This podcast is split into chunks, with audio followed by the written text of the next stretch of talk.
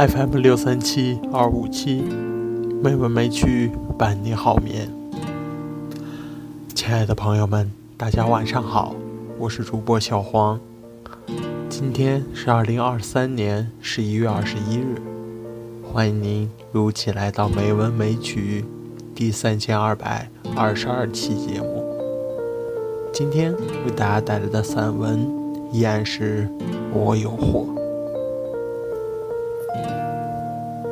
八货，无知欲。求知欲是文明跃升的原发力量，它刺激我们拨云见日，掌握真相。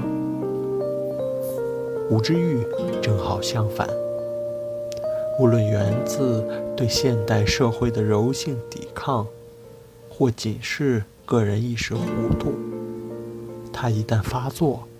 力道远大于求知欲，让人立即丧失判断，退回蒙昧时期，傻乎乎如一只鹅。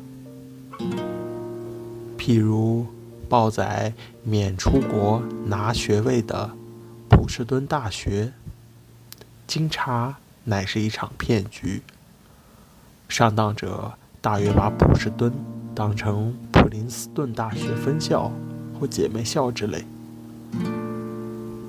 虽不曾联想其因仿似 bullshit 的，再怎么说都不太吉利的。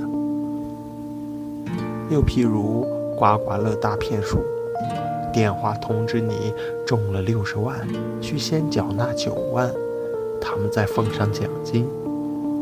被骗的人便傻傻的汇钱，再痴痴的坐在家里等六十万掉下来，准备办桌请错边头尾。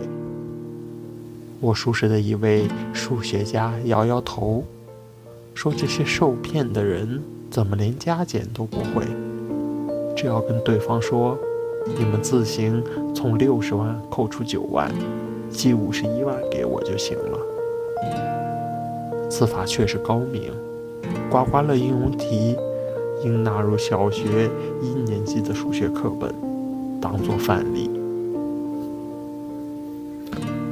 阿公阿嬷钱被金光党骗了，还情有可原。怎么连大学生、研究生也会在网络上凭一张照片被胖妹骗情骗钱？网络本是躲猫猫的游戏场所，遇到漂亮美眉的几率不会大于在路边捡到一万块，因为非常非常漂亮的小姐忙着约会，没空当电脑观世音普度众生，这是普通判断。再者，下回请那些自称帅哥或靓妹者。把小学照片也贴出来佐证，虚拟世界也得讲究真凭实据。天真本是这社会极缺乏的品质之一，但一味天真，则又变成无知的危机，而无知最容易跟自私成为结拜兄弟。澎湖海边有一百多只。小绿龟复出，脆弱的小生命正奋力爬过沙滩与返回大海。对人类而言，不过几步之遥的路程，与这些小龟却是生死关键。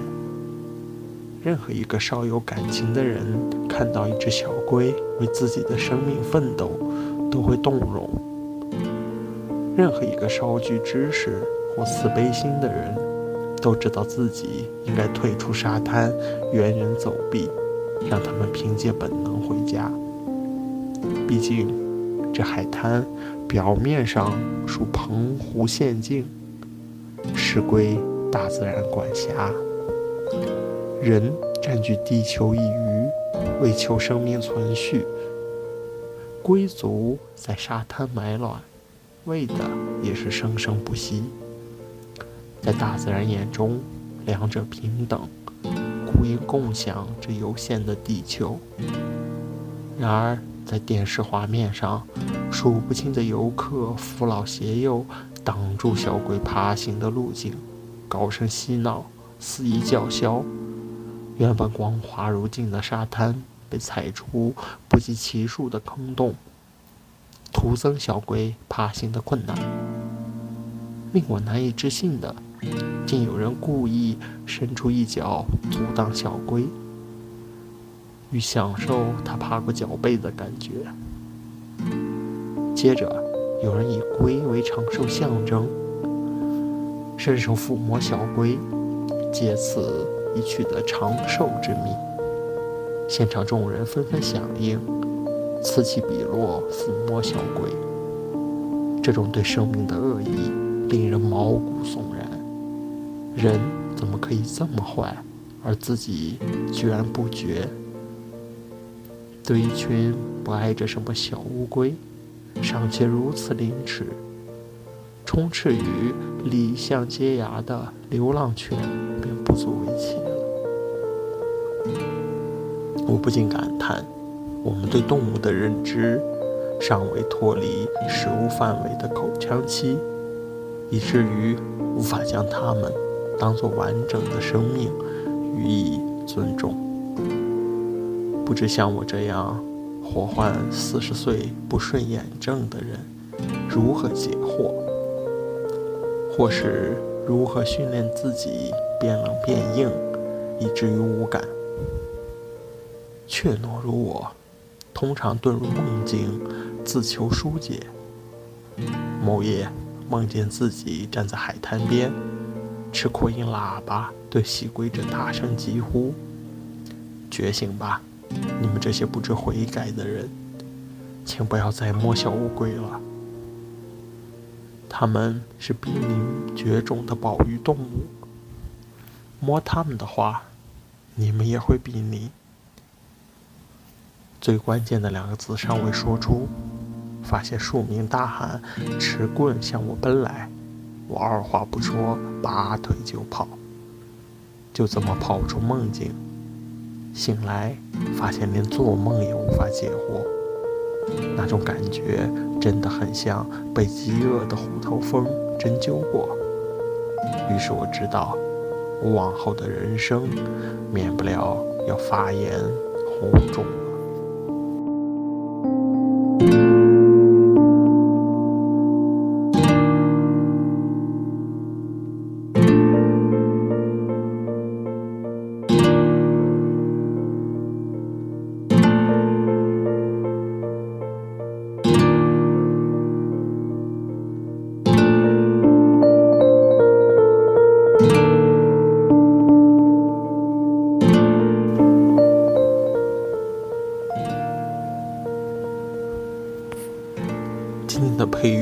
是午后小花园，希望这安静的音乐能够伴您好眠。今天的节目就到这里了，感谢您的收听，亲爱的朋友们，大家晚安。